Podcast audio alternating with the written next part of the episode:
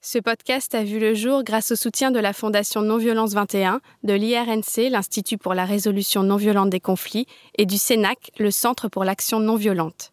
Toutes ces ONG, aux moyens fort modestes, luttent au quotidien pour faire connaître et vivre la non-violence. Je vous invite à les découvrir et à leur donner plus de moyens si vous le souhaitez.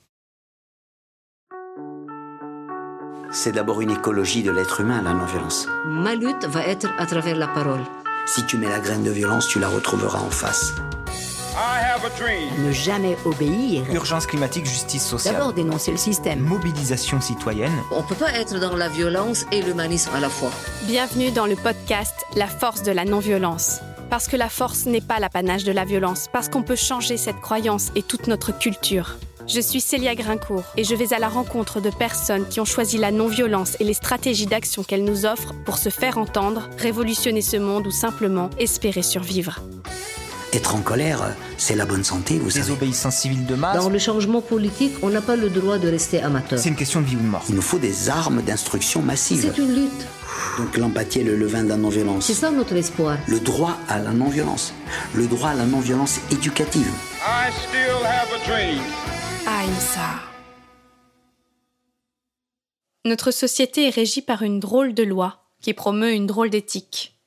Une loi violente, immorale dans ses conséquences, qui nous culpabilise de notre faiblesse, innée pourtant devant l'immense nature, qui nous amène à penser que nous ne sommes rien, avant même qu'un président consacre cette expression. C'est la loi du plus fort, la loi du capital, qui rapetisse tout un chacun. Il y a toujours plus riche que soi, plus puissant que soi. Pourtant, on dit qu'on reconnaît un vrai grand de ce monde quand on ne se sent pas diminué en sa présence, mais à l'inverse, grandi. C'est exactement ce que j'ai ressenti en rencontrant Ogaret Yunan. Une proximité d'humanité. Face à cette grande femme, je ne me suis sentie ni exclue ni minable, mais sœur d'humanité. C'est que plonger dans le parcours d'Ogaret Yunan, c'est toucher du doigt l'existence d'une héroïne des temps modernes, le combat de toute une vie menée avec son compagnon, l'écrivain et activiste Walid Slaibi, pour tracer une voie de non-violence dans leur pays, le Liban. Au milieu des divisions confessionnelles, de la guerre civile, de la crise économique, ils n'ont eu de cesse de se battre pour le respect des droits humains, de jeter des ponts entre des âmes blessées, de construire des alternatives inspirantes pour tous les dominés. Et ils sont devenus, en 2009, les premiers au monde à fonder une université consacrée entièrement à la non-violence. Elle s'appelle Honor, ce qui sonne très bien en français, mais qui est l'abréviation anglaise de Academic University for Non-Violence and Human Rights. Elle est l'aboutissement d'une vie entière dédiée à la lutte non violente pour faire respecter les droits fondamentaux, pour faire advenir une autre loi à laquelle l'humanité aspire depuis la nuit des temps, celle de la justice. Ogaret qu'est-ce que c'est pour vous la non-violence? C'est un non à ma violence et c'est un non à la violence des autres, à la violence du système ou bien des oppresseurs, aux injustices. C'est un double non. On a le devoir de faire face à notre violence et à la violence des autres. On a ce devoir. Je ne prends pas la non-violence comme idéologie. Vraiment, c'est un choix de vie parce qu'elle est efficace, elle est pratique et elle est entièrement dans l'humanisme. On ne peut pas être dans la violence et l'humanisme à la fois. Quand est-ce que vous avez découvert la non-violence? C'est quelque chose de très naturel en réalité.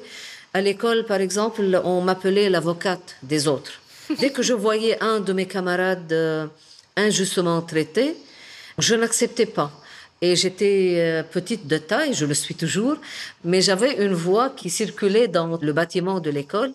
Et les autres disaient, mais c'est la voix de qui? Et quand ils me voyaient comme ça, toute petite, mais c'est elle. Ils disaient, c'est elle. Et en plus, euh, à l'âge de 18 ans, j'ai élaboré une alternative d'éducation non violente. Comme ça, euh, sans avoir une formation. Et je l'ai appliquée même là où je travaillais, parce que j'ai travaillé tôt dans ma vie pour aider mes parents. Et donc, sous risque d'être licenciée de mon travail d'institutrice, je l'ai appliqué. Ça a fait vraiment une première expérience au Liban. Et ça fait des, des, années, plus de 30 ans. Et en 75, la guerre a commencé au Liban. En 76, j'ai rédigé un article qui a été publié dans le premier quotidien au Liban, une opposition aux milices. C'était grave de le faire. Bon, mais j'étais comme ça, toute jeune, et je l'ai fait. Et parce que je n'acceptais pas ce qui arrivait au Liban. C'était un choc pour moi. Et donc, c'était contre le confessionnalisme qui divisait le pays. Et c'était très fort, mais non violent. Et moi, je n'avais pas de lecture sur la non-violence à cette époque-là. Deux grandes personnalités libanaises l'ont lu et ils m'ont invité à être membre d'un réseau national pour la paix. Et donc c'est comme si la non-violence avait toujours été là, comme si j'étais faite pour lutter. Vous êtes faite de ce bois-là, comme on dit. voilà. En 1983, la guerre civile bat son plein au Liban. Vous venez d'en parler, donc c'est les musulmans et les chrétiens qui sont divisés. Bon, ça c'est pour schématiser parce que c'est beaucoup plus complexe que ça. Et vous fondez avec Walid Slaibi le mouvement pour les droits humains. Est-ce que vous pouvez expliquer mieux le contexte et les raisons qui vous ont mené à créer cette organisation? Euh, La guerre civile au Liban, c'est de 75 jusqu'à 90. En 82, j'ai rencontré Walid Slaibi et en 83, on a commencé ensemble tout ce parcours. Donc, on est toujours ensemble, heureusement, et on continue euh, cette lutte. Donc, on a laissé tout, les titres, les postes, l'argent. On a fondé un mouvement avec une stratégie et le titre, c'était Action et lutte partielle face à une violence généralisée. Donc dès le départ, c'était pas seulement un non passif à la violence, à la guerre, c'était une stratégie avec des luttes. Et c'était le premier mouvement de non-violence pour les droits humains dans ce monde arabe. Et même quand je présentais ça, j'allais deux fois chaque année en Europe et surtout en France. Quand je présentais ce mouvement, la plupart des gens là-bas, même en Europe, disaient, mais c'est nouveau comme approche. Il y a quelque chose de nouveau. Mais qu'est-ce qui euh, vous a poussé justement à décider que ce mouvement soit non violent? Pour le coup, vous avez eu des lectures ensemble, vous avez découvert des auteurs? Dès le départ, chacun de nous deux, Walid et moi, avait sa conviction pour la non-violence à sa manière. Euh, Walid, par exemple, quand il était à l'école, il a lu Tolstoï. Et c'était un tournant dans sa vie. Tolstoï, on l'appelle le père de la non-violence. Gandhi l'appelle mon maître. Donc c'est lui qui a institué les principes fondamentaux, bien que Tolstoï n'a pas utilisé le mot non-violence, parce que c'est en 1920 que Gandhi a lancé le mot non-violence, et c'est euh, l'auteur, l'écrivain Romain Roland qui a traduit ce que Gandhi a présenté au monde en français pour la première fois dans les années 20. Donc en 83, on a commencé à lire vraiment des livres, des références sur la non-violence.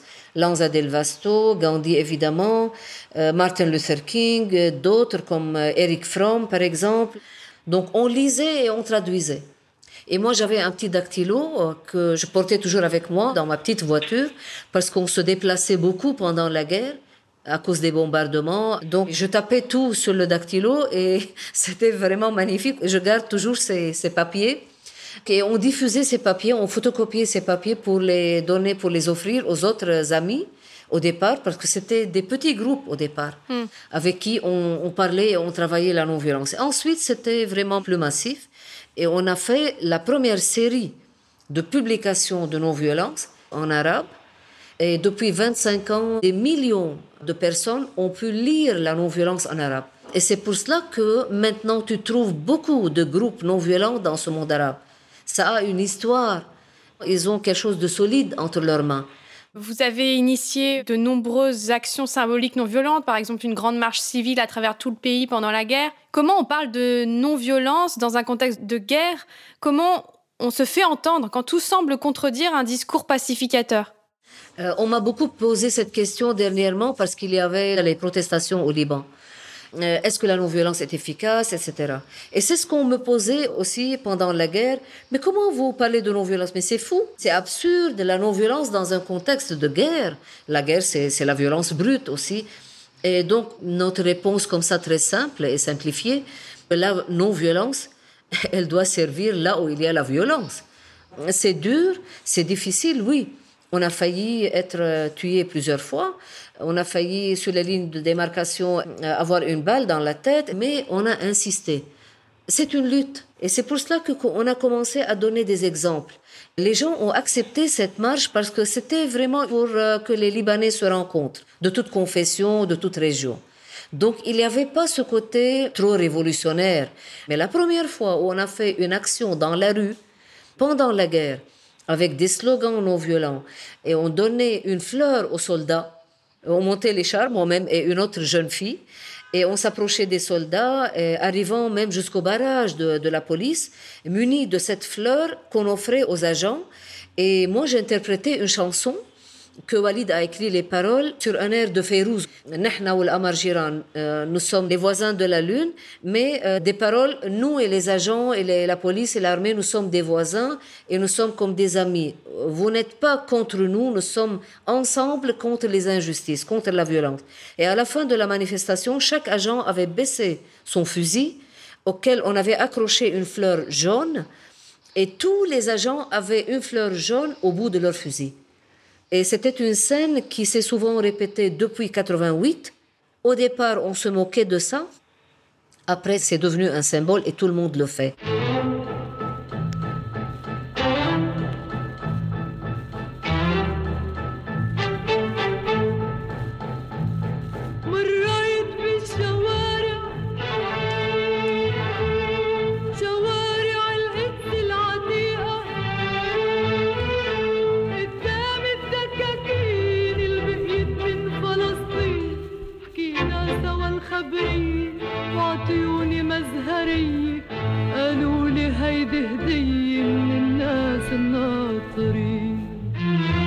Suis passé dans les rues, jure-le dans les rues. Laissez ma chanson devenir tempête et déluge. Oh, ma voix continue plus haut. Porte au loin la tempête sur ses consciences. Raconte aux opprimés ce qui leur arrive. Peut-être que la conscience s'éveillera.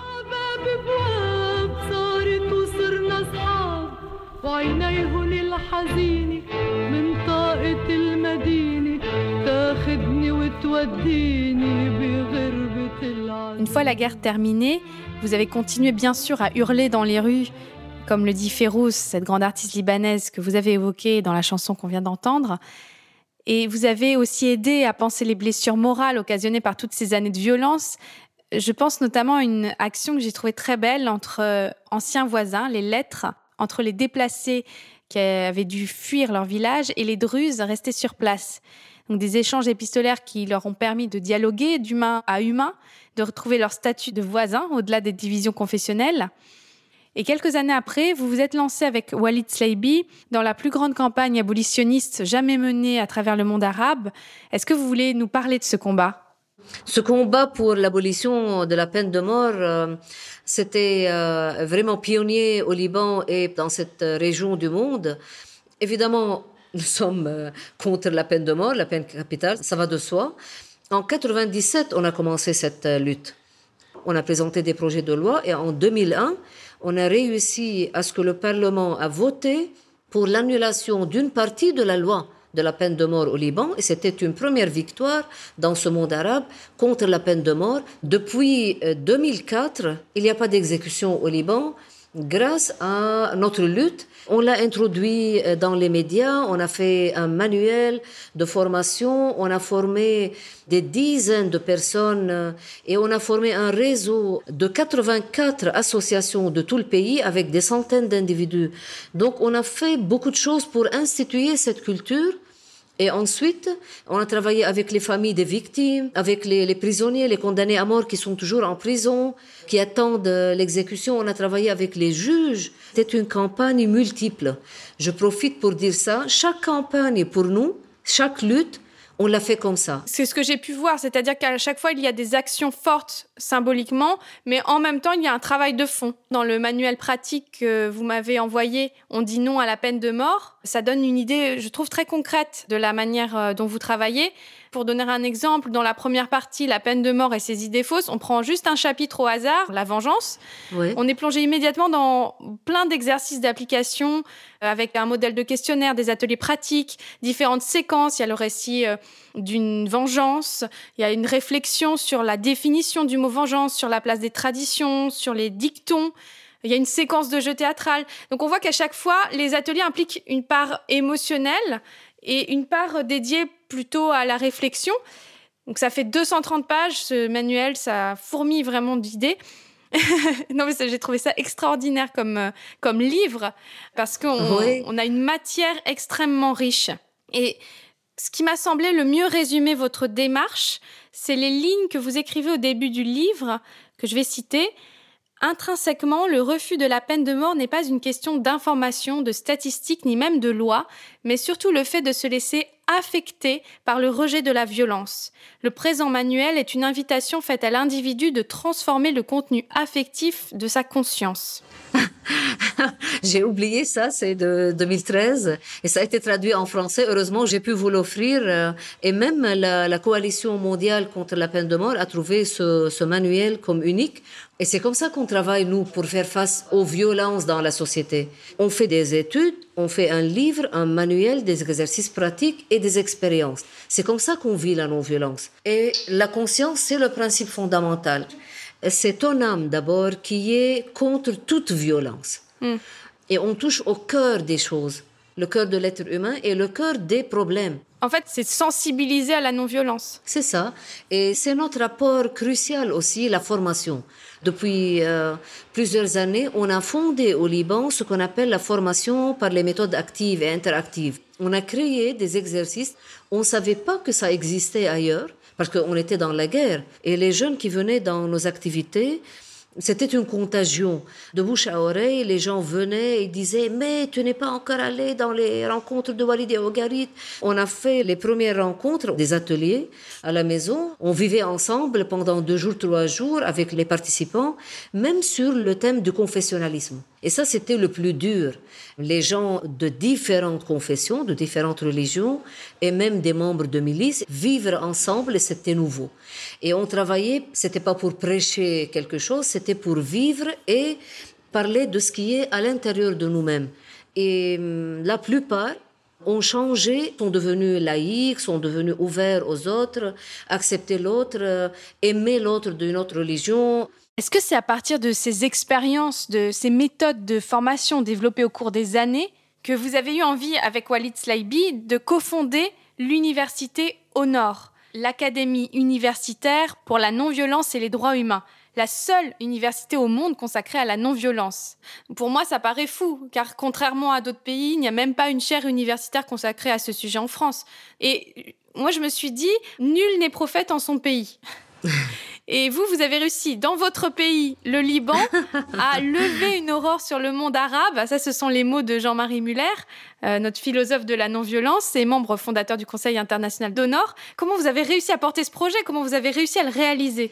C'était vraiment un aboutissement de notre parcours. Euh, la formation, les luttes, les actions, les changements, les acquis dans les villages, partout avec les ouvriers, les enseignants, les syndicats parce que nous, on n'était pas spécialisés dans un domaine, par exemple l'éducation, ou bien les jeunes, ou bien les syndicats. Non, c'était un tout. Mais après, on a vu que la non-violence est toujours marginalisée, reste encore marginalisée, elle est mal comprise, non connue, et en plus, les gens qui aspirent à la non-violence, ils n'ont pas les moyens, n'ont pas les conceptions, ne sont pas vraiment professionnels dans ce domaine, donc ils vont toujours faire des actions qui ne sont pas tellement efficaces hmm. parce qu'ils euh, ne connaissent pas bien la stratégie et la philosophie et les moyens et la richesse des expériences partout dans le monde. Donc il faut absolument être professionnel dans les actions non violentes. Dans le changement politique, on n'a pas le droit de rester amateur, hmm. de, de faire quelque chose comme si c'est du volontariat, oui, on fait ce qu'on peut faire. Non, on y croit. La justice mérite L'humanité mérite qu'on soit professionnel pour pouvoir être efficace à ce niveau-là. Et donc, on a eu l'idée de fonder une université. En 2008, on a lancé l'idée et Jean-Marie Muller était à Beyrouth. D'ailleurs, on l'invitait depuis 90 au Liban et on l'a traduit en arabe et des milliers connaissent Jean-Marie Muller maintenant en arabe. Donc, en 2009, on a commencé le projet pilote. Et avec 120 étudiants de six pays arabes, en trois années, c'était une grande réussite. Et après, on a eu l'autorisation officielle du gouvernement et du ministère de l'Éducation.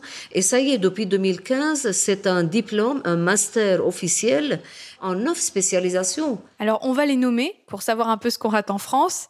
Éducation non violente, communication non violente et médias, formation et méthodes modernes interactives, approche des conflits et médiation non violente, théâtre non violent pour l'éducation et les droits humains, éducation civique et planification de la citoyenneté, enseignement et pratique des droits de l'homme, philosophie pratique de la non-violence et stratégie civile, culture de la non-violence et des droits de l'homme.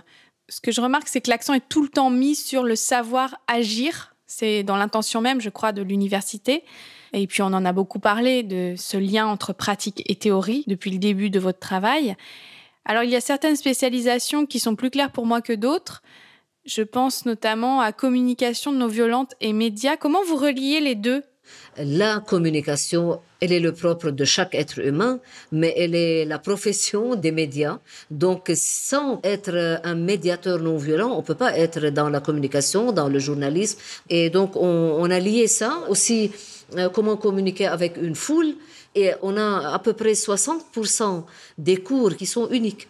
Si on parlait un peu de celles et ceux qui viennent à l'université au nord, je crois que vous avez des élèves de tous les pays arabes, le Liban évidemment, mais aussi la Syrie, l'Égypte, la Palestine. Il y a une vidéo de témoignage dont j'ai fait la traduction avec l'aide de Tania Gora en français, qui est très révélatrice de la diversité de ces étudiants qui viennent à au nord et aussi de leur enthousiasme au sortir de la formation.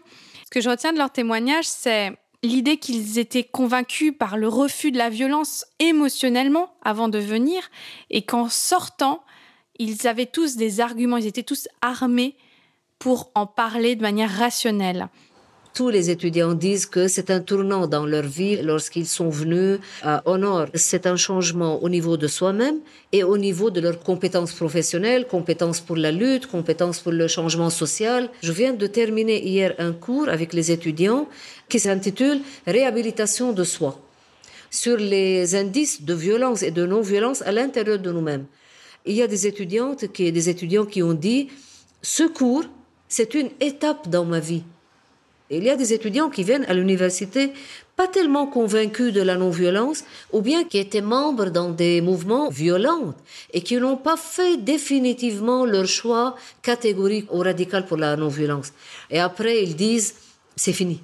Donc l'enseignement est en arabe, il n'y a pas d'autres projets dans d'autres langues on a insisté à avoir ça officiellement en arabe, mais avec des cours en français en anglais, et on les traduit. Et les livres, les manuels, les références sont euh, arabes, français et anglais. C'est très important de pouvoir parler la non-violence en sa propre langue et créer les nouveaux mots de la non-violence. La force, par exemple, on mêle le mot force à la violence. Le mot courage. Les connotations viennent du monde de la violence.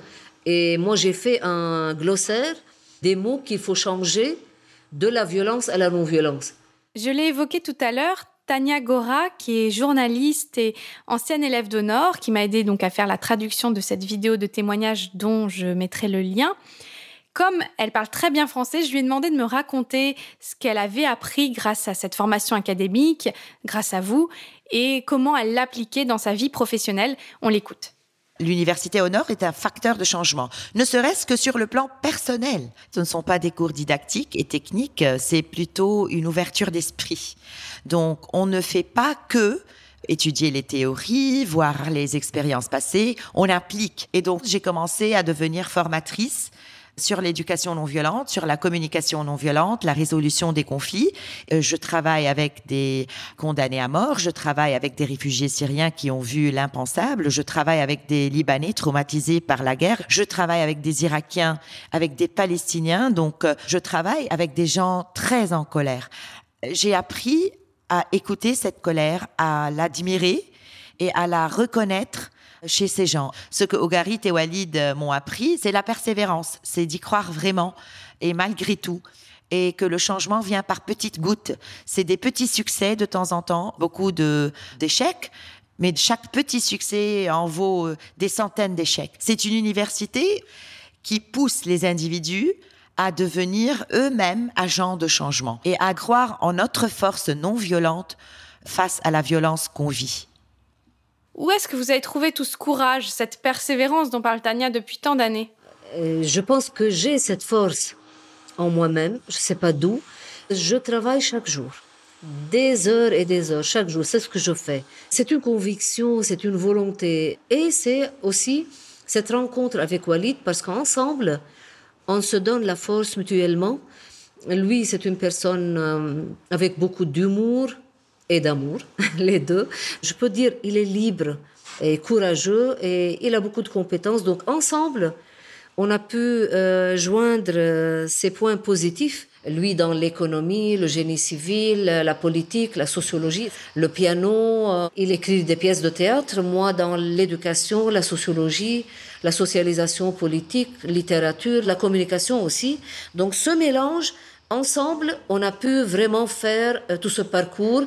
Et est-ce qu'il y a des souvenirs d'actions très fortes dont on vous reparle jusqu'à aujourd'hui euh, comme la fleur au fusil ou dans votre combat contre la peine de mort, par exemple? Absolument. On a commencé la lutte pour l'abolition en 97. Un an après, il y avait la pendaison de deux jeunes sur une place publique. On était là à 3 heures à l'aube, une trentaine de personnes, même moins, et vêtues en noir, et avec une grande banderole qui a bloqué la rue, sur laquelle Walid a écrit le slogan suivant nous déclarons le deuil sur les victimes du premier crime et sur les victimes du deuxième crime qui est l'exécution, la peine de mort. Et donc les gens étaient par centaines et milliers dans les rues, sur les balcons, sur les toits des maisons, des immeubles pour assister à ce théâtre noir. Les juges, les gendarmes, les, agents, même les religieux qui doivent être là pour euh, parler avec ces deux euh, jeunes qui, qui vont être exécutés. Tout le monde lisait ce slogan et vraiment, ils baissaient leur tête. Et cette action, on l'a reconnu comme euh, l'action de l'année 98.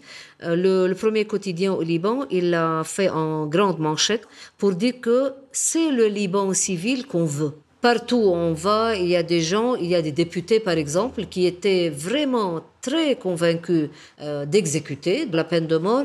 Et à chaque fois que je les rencontre, ils parlent devant tout le monde, ils disent, voilà, c'est Ogarit qui m'a converti à l'abolition. On rencontre des parents des victimes euh, très attachés à nous, on s'embrasse.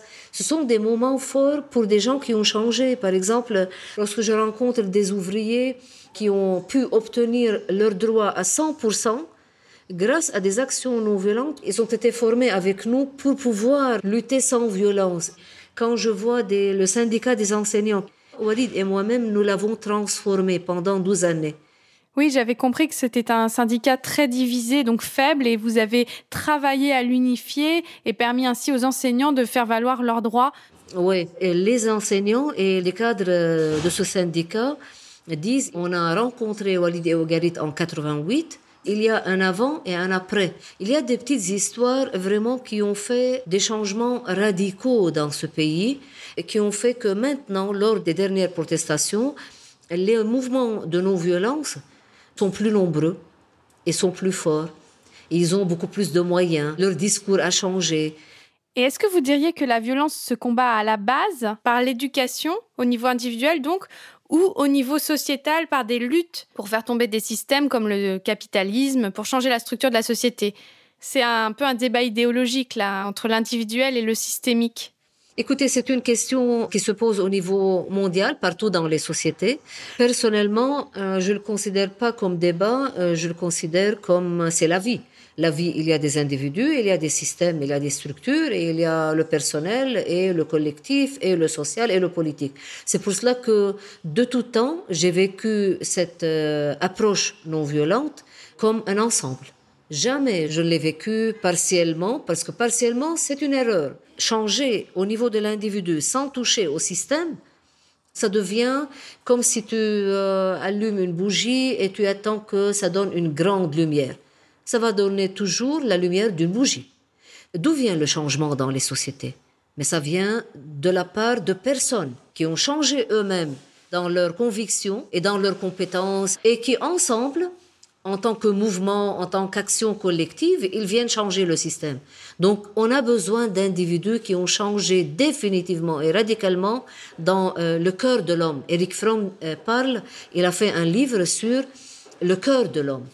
Un homme, un être humain libre qui ose faire face à la violence et à l'autorité peut après changer tout un système. Donc le mouvement citoyen qu'on a fondé, il donne l'importance de travailler sur le personnel, l'individuel, parce que c'est une force à l'intérieur de nous-mêmes et c'est le point qui va permettre d'avoir de nouveaux cadres, des personnes ressources, des activistes plus professionnels dans ces sociétés. Deuxièmement, travailler sur des actions partielles, ça veut dire sur des droits précis, la loi du mariage civil, la loi de la peine de mort, la loi du euh, service militaire, etc. Et en même temps travailler pour changer les structures fondamentales du système. On ne peut pas se passer d'une de ces trois démarches, de ces trois niveaux. C'est la stratégie par étapes dont vous avez parlé. Et est-ce que c'est en ça que la non-violence pourrait être une arme pour cette révolution qu'on espère contre le capitalisme, contre le patriarcat, notamment avec tous ces mouvements féministes, ces mouvements contre le racisme, les mouvements pour les droits sociaux, les gilets jaunes par exemple? J'aimerais te donner comme ça un petit exemple. Je ne sais pas si, tu peux l'utiliser parce que j'aime beaucoup cette toute petite expérience concernant le racisme. Moi, j'ai de tout temps travaillé sur le racisme au Liban. Pour pouvoir travailler sur un thème, il faut des actions concrètes, mais la réussite, c'est dans le choix, le point, le, sel, comme la marche du sel de, de, Gandhi.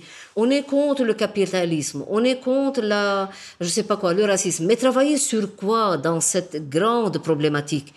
L'intelligence, c'est de savoir choisir la première action, le premier titre sur lequel on va taper et on va agir pour pouvoir euh, lutter et non pas faire une réaction face aux injustices, mais faire une action. Moi, j'ai choisi par exemple euh, plusieurs thèmes concernant le racisme avec des luttes partielles. Un des exemples, euh, vous connaissez la pâtisserie qu'on appelait avant tête de nègre comme ça du chocolat et dedans il y a une pâte blanche sucrée donc c'est noir de l'extérieur blanc de l'intérieur et moi j'ai voulu changer le nom de cette pâtisserie c'est un nom populaire et en arabe on dit Ras al-Abd, donc c'est vraiment l'esclave. Et lors d'une cérémonie, il y avait beaucoup de gens en 94, le buffet était là. J'ai mis dans un panier un morceau de cette pâtisserie, un seul.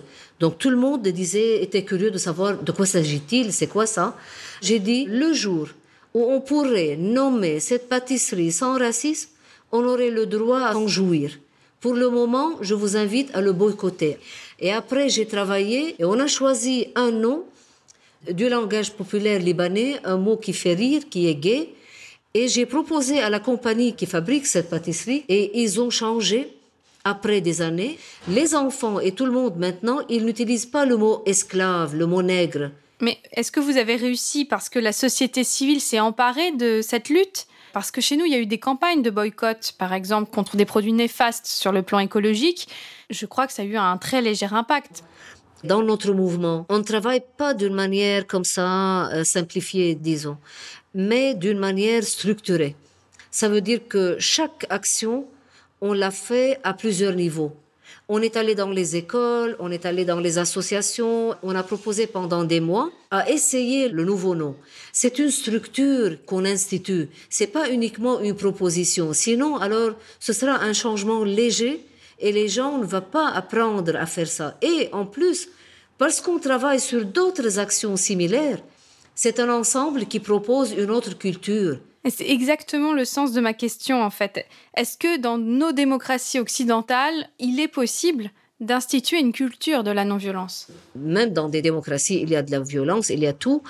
Il y a du racisme, il y a des lois à changer, il y a du capitalisme euh, fou. Et ça existe partout dans le monde des gens qui préfèrent la violence. Ou bien qui disent, il n'y a pas de révolution sans violence. Non, il y a des révolutions non violentes. si vous ne savez pas, venez pour apprendre ou bien être formé. Au Liban, dernièrement, c'était à la une, on parlait de révolution et le slogan c'était il n'y a pas de révolution sans violence. Et moi, j'étais sur des places publiques avec des centaines de gens et plusieurs m'ont attaqué pour dire il n'y a pas de révolutions, des actions politiques sans violence. Et finalement, c'est eux qui ont changé d'avis parce qu'ils ont compris qu'ils ont une malconnaissance de la non-violence, des expériences historiques. Et après, alors, par dizaines, ils venaient chez moi trois fois par semaine pour être formés à de nouveaux moyens pour lutter sans violence. Et j'ai dit, si vous n'aimez pas le mot non-violence, euh, ne l'utilisez pas, moi j'insiste pas, mais euh, la lutte, elle doit être stratégique et sans violence. C'est ça notre espoir. Tous ces manifestants partout dans le monde, au Liban, en France, qu'ils luttent face aux injustices en gardant deux points qu'il faut vraiment développer. C'est de mieux se rassembler pour devenir une grande force, mais organisée et pas éparpillée. Et deuxièmement, développer une stratégie par étape et arrêter d'introduire toute parole sur la violence, ne pas casser, ne pas faire des slogans violents, parce que la violence, elle ajoute des problèmes au problème principal. Et si les opprimés utilisent la violence, ce sera la faiblesse de leur lutte. Parce que la violence, ça devient le titre de notre lutte. Or, le titre de notre lutte, ce sont nos droits. J'aimerais beaucoup, en guise de conclusion, que vous me lisiez le poème écrit par euh, Walid Sleibi, donc votre compagnon de toujours sur cette route vers la non-violence et cofondateur d'Honor. C'est un poème lu lors de l'inauguration de l'université. Oui, c'est un petit texte à la manière d'un poème que Walid a offert à Honor, à notre université. Il dit en arabe لعل ثقافة اللاعنف تستطيع في النهاية أن تخرق هذا هذه الغيوم الكثيفة والمظلمة التي تسجننا في عالم من القلق والعنف والعبثية. كي نستعيد في يوم من الأيام تواصلنا مع الشمس Peut-être que la culture de la non-violence pourrait à la fin pénétrer ces épais nuages sombres qui nous assiègent dans une prison d'anxiété, de violence et d'absurdité, afin de rétablir la communication avec un soleil qui ne désespère pas de nous saluer chaque matin. La lutte est la parole. Nous vivons dans un monde où ce n'est pas la violence qui a vaincu, nous vivons dans un monde où c'est la non-violence qui n'a pas encore convaincu tout le monde, bien que chaque matin, ce soit elle qui dit bonjour à notre soleil. La lutte est la parole. Est-ce que ce serait ça la force de la non-violence? La parole, l'expression, la communication, une force avec laquelle la violence ne peut rivaliser Oui, le verbe être, c'est ça, la lutte et la parole, et on peut dire la lutte et la parole ensemble. Donc ça prend les deux sens. C'est comme ça, d'ailleurs, que j'ai découvert euh, ma première action de non-violence lorsque j'étais à l'école encore. Donc, la lutte et la parole. En première classe secondaire, j'ai écrit un article. Donc, tous les, étudiants devraient écrire un texte. J'ai proposé mon texte. Ils l'ont refusé. C'était un texte contre la violence et les divisions confessionnelles dans ce pays. Et j'ai écrit le texte pour mon amie parce qu'elle savait pas comment écrire. Et c'était une histoire d'amour. C'est son texte qui a réussi. Mon texte a été refusé. Donc j'ai dit, oui, voilà, je comprends, euh, c'est une lutte. Et ma lutte va être à travers la parole. J'ai pas pris ça comme une défaite. Et c'est pour cela que je continue à lutter par la parole et par l'action. Et je vais continuer toute ma vie comme ça. Merci, Ogarit Yunan.